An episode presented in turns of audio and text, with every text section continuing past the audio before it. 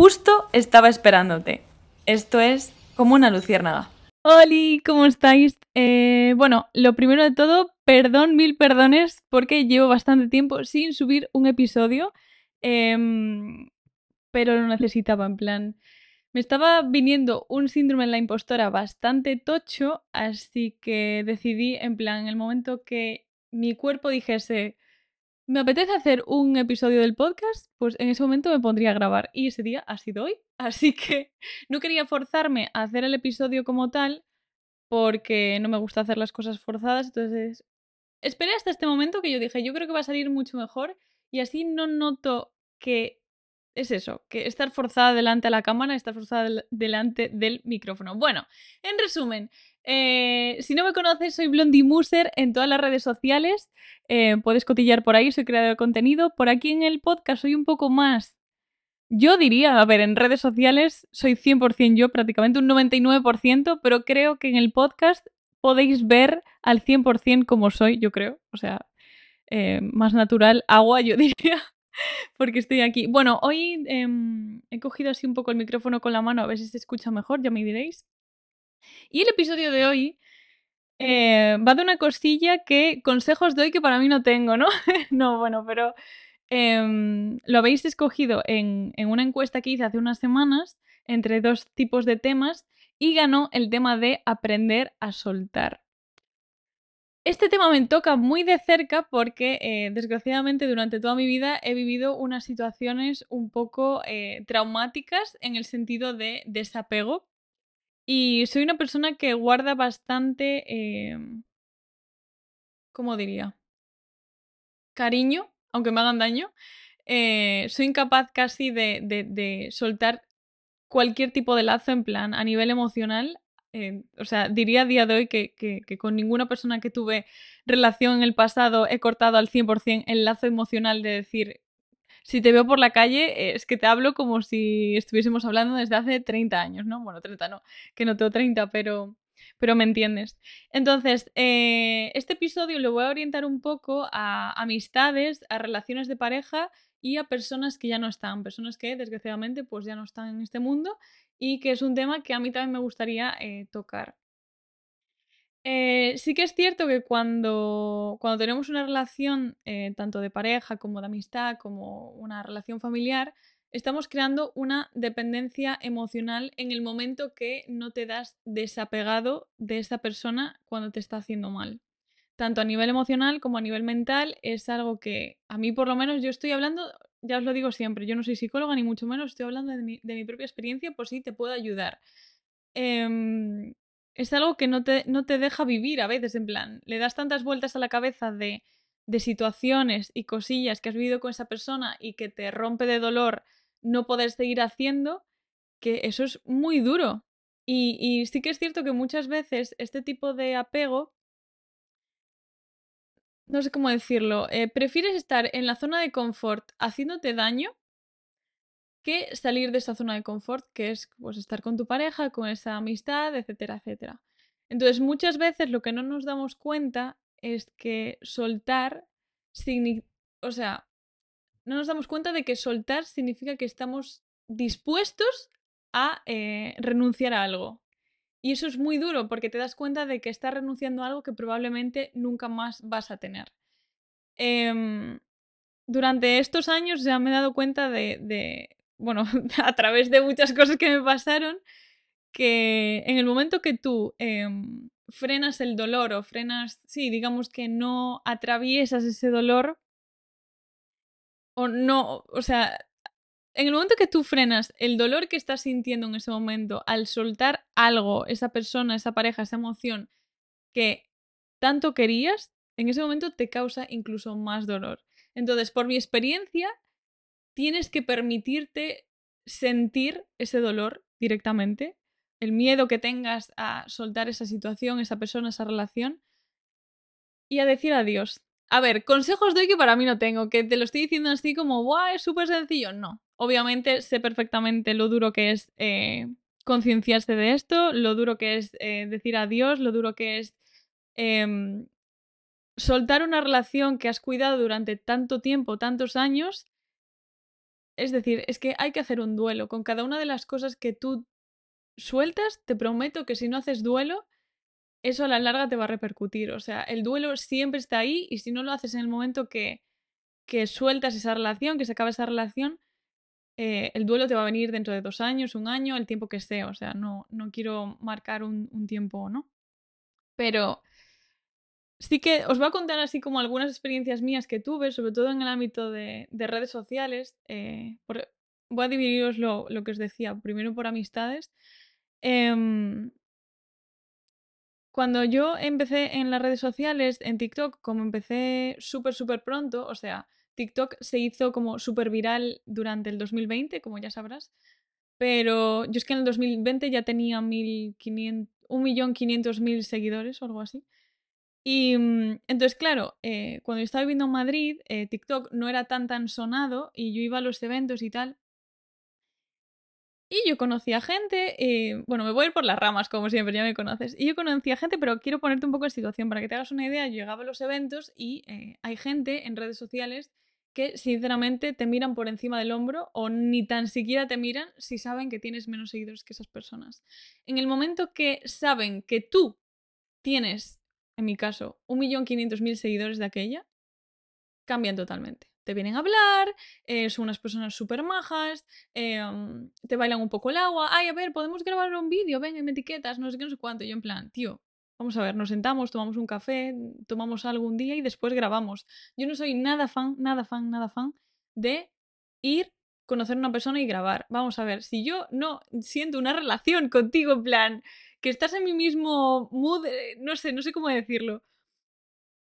Me parece un poco hipócrita las personas que solamente quedan para grabar, porque obviamente lo hacen por contenido y por visitas y tal. Obviamente, totalmente respetable, pero como yo no soy ese tipo de personas, pues no me gusta que la gente pues lo, haga conmigo, ¿no?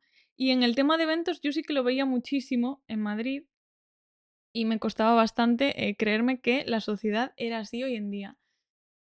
Eh, también me pasó, eh, que ahora lo enlazo con el tema del desapego, em, que yo en ese momento hacía muchos amigos y muchas amigas eh, en redes sociales y esas personas estaban empezando en redes sociales. O sea, yo tenía más seguidores tanto en Instagram como en TikTok que esas personas. Problema, que esas personas cuando ya me superaron en seguidores, te dejaban de hablar, tío. O sea, amigos y amigas, te prometo por mi vida, que te dejan de hablar de un día, de un día a la mañana, en plan, hola, ¿qué tal? ¿Quedamos? No, y no puedo, daros que. Y ves que empiezan a quedar con otro grupillo de creadores y creadoras que tienen más seguidores que tú, obviamente. En el momento que se da ese salto de seguidores, ya no eres nadie para esas personas. O sea, echan a la borda la amistad que yo supuestamente pensaba que teníamos, obviamente. Em, entonces, me. Claro, el choque ahí es que la persona que yo pensaba que era mi amigo o amiga Em, me ha dejado tirada porque me ha superado en seguidores. Ahora no le importa una mierda, hablando alto, y claro. Y, y, claro, yo tengo que pasar un duelo porque yo estaba muy relacionada emocionalmente en, en, términos de amistad con esa persona y la tenía muy, muy, mm, muy mm, en mi vida, digamos, o sea, día tras día quedábamos, tomábamos algo tal, y de un día para otro es como, ya no es mi amigo. O sea, te he superado. Uy, acabo de darle un golpe al, micro, perdón. Em, ya no eres mi amigo, no eres mi amiga. Estoy con otra peña que sé que me va a impulsar en más seguidores. Entonces, a base de palos, pues me he llevado muchos palos eh, en cuanto a amistad en redes sociales. O sea, no tanto en amistades con mis amigas de toda la vida. No, no, no. No me estoy refiriendo a eso. Me estoy refiriendo en amistades en redes sociales. Es un mundo, ya te digo, que hasta que no encuentras a las personas con las que conectas de verdad y sabes que son tus amigos, que hoy en día de verdad em, muchas veces tengo miedo, o sea, tengo miedo de hacer... Eh, tengo miedo de hacer amistades en redes sociales por los palos que me llevé hace unos años de decir, es que a esta persona le dan igual, le da igual nuestra amistad, lo único que quiere es conseguir eh, seguidores por mi parte de mi comunidad y cuando me supere se pira. Porque es lo que pasó. O sea, no, no es que me haya pasado una vez, me ha pasado muchas veces. Y digo, vamos a ver, ¿Qué mierda de sociedad? O sea, es que tú si lo piensas es como... A mi amiga le toca la lotería, tiene un millón y, medio de, de euros más que yo y me deja de hablar. Es que tú ves lo absurdo que es. O sea, en el momento que tú lo comparas seguidores con dinero, Es que es súper absurdo. O sea, dejas de tener una amistad con una persona por tener más que esa persona.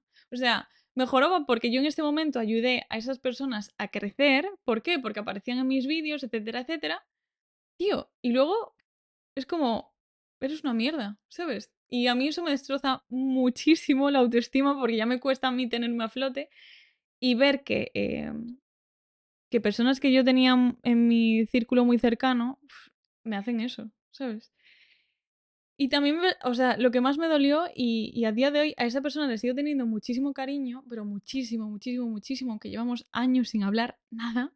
¿Por qué? Porque es lo que te decía, me cuesta mucho desapegarme al 100% de esa persona, bueno, de personas en general.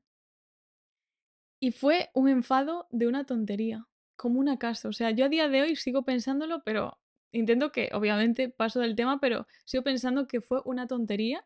Porque, para que te hagas una idea, em, yo con esta, con esta amiga de aquella, eh, pues yo acabo de llegar a Madrid, hicimos muy buenas amigas, tal, y, yo la verdad es que estaba súper cómoda con ella, muy cómoda. O sea, la consideraba muy buena amiga muy, muy, muy buena amiga. Íbamos a eventos. Eh, en los eventos, eh, cuando te invitan, te dicen tienes un más uno. Un más uno es que tienes una invitación para alguien más, para un amigo tal.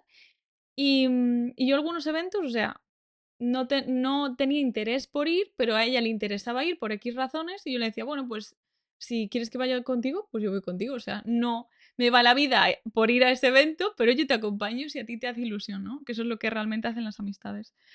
Y, mm, y hubo un día, me acuerdo perfectamente, que, que mm, invitaron a un amigo mío, otro creador, a el, eh, la batalla de gallos de Red Bull. A mí no me habían invitado, a mí no. Quiero dejarlo muy claro, yo en ese momento ya se lo dije a ella, pero bueno. A este amigo eh, mío, creador de contenido, le sobraba una entrada, o sea, un más uno. Y como iban todos mis amigos a ese evento, del grupo que teníamos allí, me preguntó, oye Paula, ¿a ti te invitó Red Bull a la batalla de gallos y le dije, no. Y me dijo, vale, pues tengo un más uno, vente, que así te vienes tal con todos. Y yo dije, vale. Y yo en ese momento, em, mi amiga de aquella eh, se enfadó porque no le había conseguido una entrada para la batalla de gallos. Y yo le hice entender tropecientas mil veces que yo no podía hacer nada. O sea, yo era un más uno de una persona que habían invitado. O sea, yo como más uno no puedo conseguir una entrada para otra persona más. O sea, no puedo. Y, mm, y tío, yo me acuerdo de esa noche llorar como una descosida, pero llorar rollo ruptura amorosa, de verdad, porque no me podía creer lo que me estaba echando en cara por WhatsApp, rollo, es que no, no, no haces nada por mí, no sé qué, no conseguiste la entrada, o sea, era una, un cabreo, a mi parecer, innecesario que yo ya le expliqué mil y una veces que yo no podía conseguir esa entrada y desde ese día dejó de hablarme. O sea, yo no me lo podía creer, os lo juro. O sea, a día de hoy me parece increíble y una de, las rupturas de amistad más dolorosas que tuve. ¿Por qué? Porque yo sabía que yo no tenía la culpa de lo que estaba pasando. O sea, que ese cabreo ínfimo por una tontería que era un evento hecho a la mierda literalmente toda la amistad que teníamos. Y me dan ganas de llorar y no quiero. Entonces, para que os hagáis así un poco una idea de, cómo es el mundillo este, de que hay veces que te ciega el tema de eventos, el tema de seguidores y, no ves la persona que tienes como, amiga. O sea, no hagáis eso, de verdad. O sea, si hay creadores y creadoras de contenido escuchando mi podcast, por favor, tener dos dedos de frente y eh, somos personas antes que creadores de contenido con un número de seguidores. Lo primero de todo. En fin, y así, así me va la vida.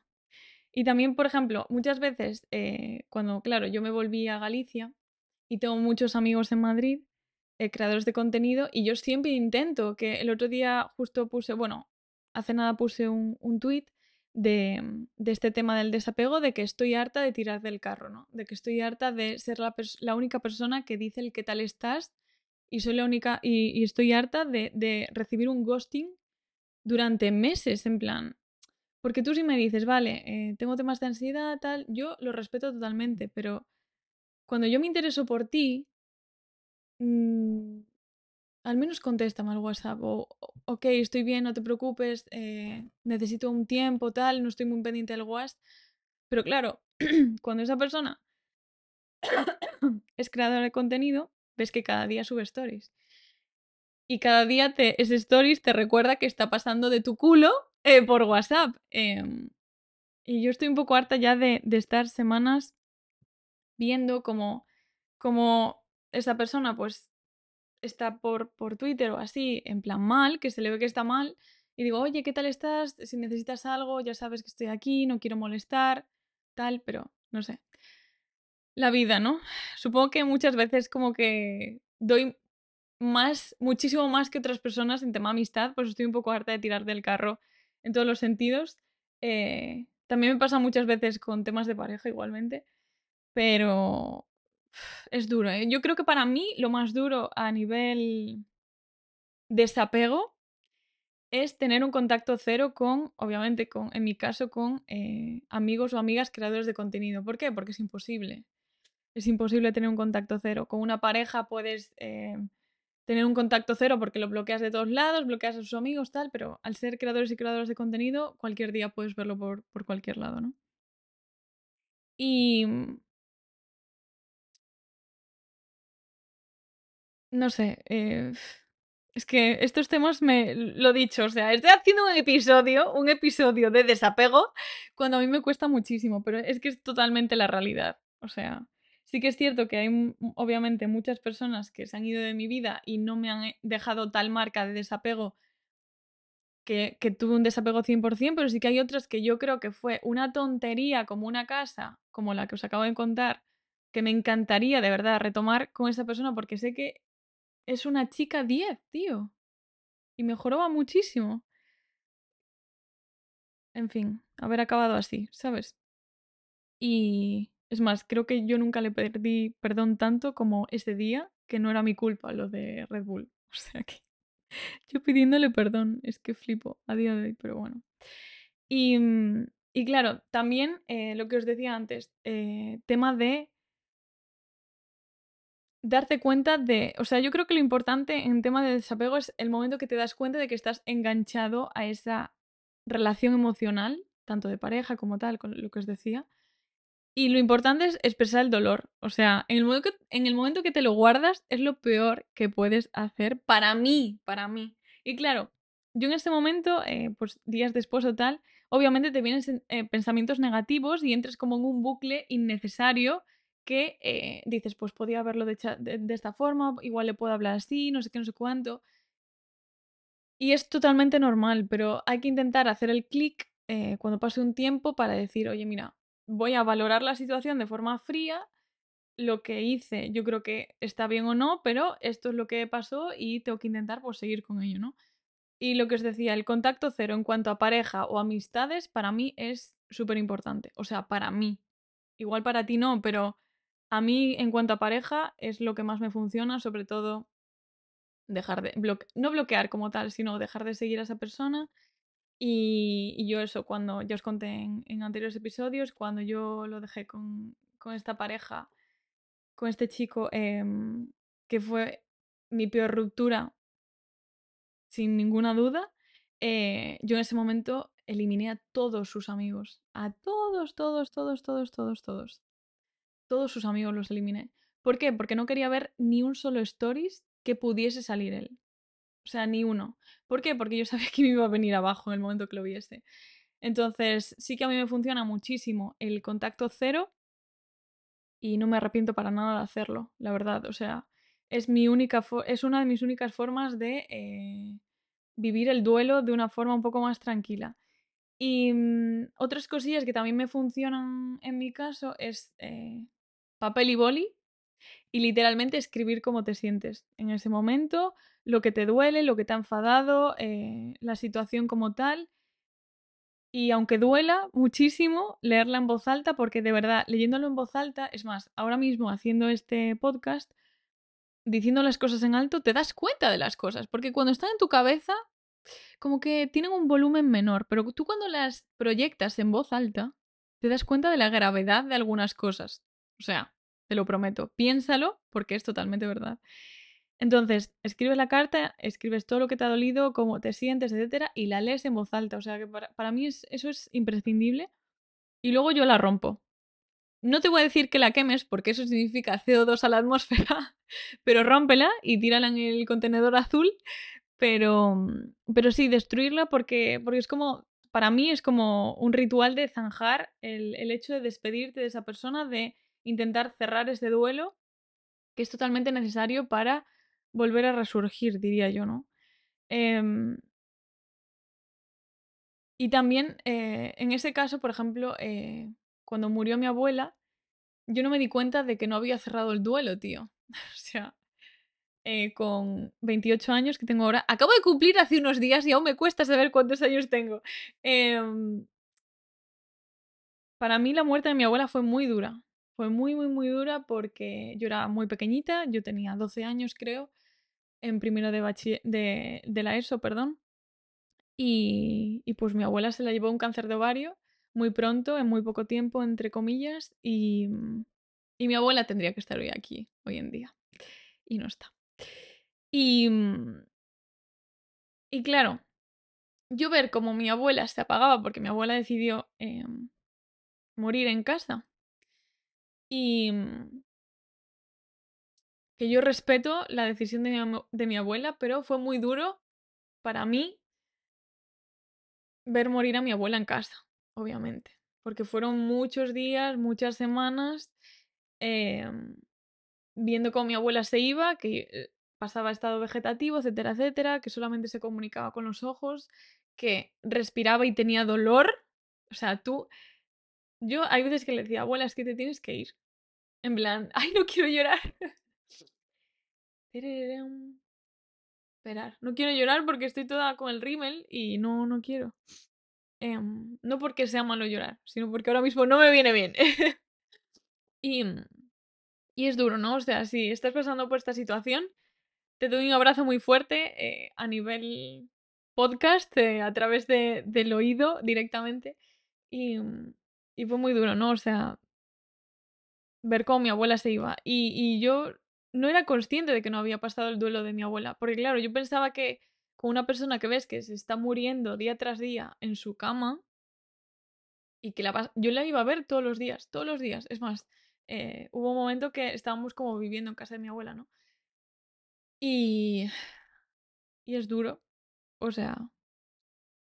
Y claro, en ese momento tú dices, va, pues te vas haciendo la idea, tal, pero claro, yo tenía 12 años. O sea, 12 años. Eh, que no estaba preparada para eso, sinceramente. O sea, a nivel emocional, me doy cuenta hoy en día, con 28 años, que yo, no estaba preparada para despedirme de, mi abuela de esa forma. Y, claro, la gente te diría, hombre, claro, pues ya se estaba viendo, que se estaba poniendo peor, tal, no sé qué, ya te estabas, lo, lo, que te dicen, ya te estabas preparando. Es imposible prepararse para que una persona muera, te prometo. Sí que obviamente eres más consciente de que se va a ir, no es como un infarto que de repente te da y no te puedes despedir de esa persona. Pero nadie te prepara para la muerte. nadie. Y, mm, y, haciendo así como un poco de, de mm, como os digo, de, de, mindfulness, de pensar un poco hacia dónde, de ser más consciente. Hoy en día, con 28 años, con todo el dolor que yo tenía dentro de, de mi abuela, porque mm, yo me despedí de mi abuela, o sea, yo le di un beso a mi abuela cuando ya estaba muerta, fría, ¿sabes? Y a mí se me quedó grabadísimo en la mente esa situación. Y... Mm, ya no sé ni qué va a decir. Esperad, perdonadme un momento. Eh... Lo dicho eso, que, nadie te prepara para este, para este dolor en ese momento, aunque ya es una situación que se está viendo que va a venir en cualquier momento. Y hoy en día soy consciente como persona adulta, como ya, ya no una, una niña de 12 años, que el duelo que yo no pasé y el dolor que yo tenía hacia mi abuela cada vez que... O sea, hoy estoy hablando de mi abuela sin romper a llorar desconsoladamente, que eso para mí es un lujo, eh, porque hasta hace, hasta hace unos meses yo esto no lo podía hacer, o sea, ni de coña, no podía hablar así, eh, yo estaría llorando desconsoladamente, te lo prometo, no podría estar haciendo el podcast así. Y claro, me he dado cuenta de que el dolor realmente que tú sientes cuando una persona se va, claro, yo lo asociaba a la muerte de mi abuela, yo lloraba por... Eh, y yo sentía un dolor interno y, y un apego por mi abuela que era el dolor porque ella se había ido, porque el dolor por ella. Entonces, ¿cómo revertí un poco esta situación y cómo hoy soy capaz de contaros todo esto? Em, porque me di cuenta de que el dolor era de esa niña pequeñita que mm, ha tenido que vivir algo que no era eh, suficientemente fuerte a nivel emocional como para vivirlo y era un dolor mío. En plan, mi abuela, yo soy plenamente consciente de que, por desgracia, no murió sin dolor, pero que ahora ella está bien. O sea, está en paz. Ay, voy a parar ya, es que pensé que iba a poder, pero no. Bueno, el tema. Que con tema de desapego. Lo, que os dije al principio, consejos doy que para mí no tengo, ¿no? Em, creo que lo más importante con tema apego es eh, trabajar tu autoestima, tanto en relaciones de pareja, amistad y personas que ya no están. Autoestima, ¿por qué? Porque si estás fuerte mentalmente, tu amor propio y, sobre todo, em, de verdad, ser conscientes de pasar el dolor, porque si no se te queda en una grietita en el fondo del corazón y no se te va. Así que nada, voy a parar, de verdad. Me encanta porque empecé el episodio súper... ¡Uh! Igual hoy grabo dos episodios del podcast, estoy súper arriba.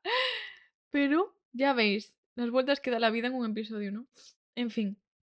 Y nada, eso, que os quiero muchísimo, que me podéis seguir en, redes sociales. El podcast tiene un Instagram. Yo, mis redes sociales son Blondie Muser, tanto en, TikTok, Instagram, Twitter, Spotify. Em, bueno, Spotify, me estás oyendo desde Spotify, Pinterest, que, allí subo eh, muchas cosillas sobre, sobre todo sobre eh, reconexión con la naturaleza, en plan, son fotos que a mí me transmiten paz, o sea que si quieres seguirme en Pinterest, eh, también subo cosillas por allí. Me sigue muy poca gente, me da, me da absolutamente igual.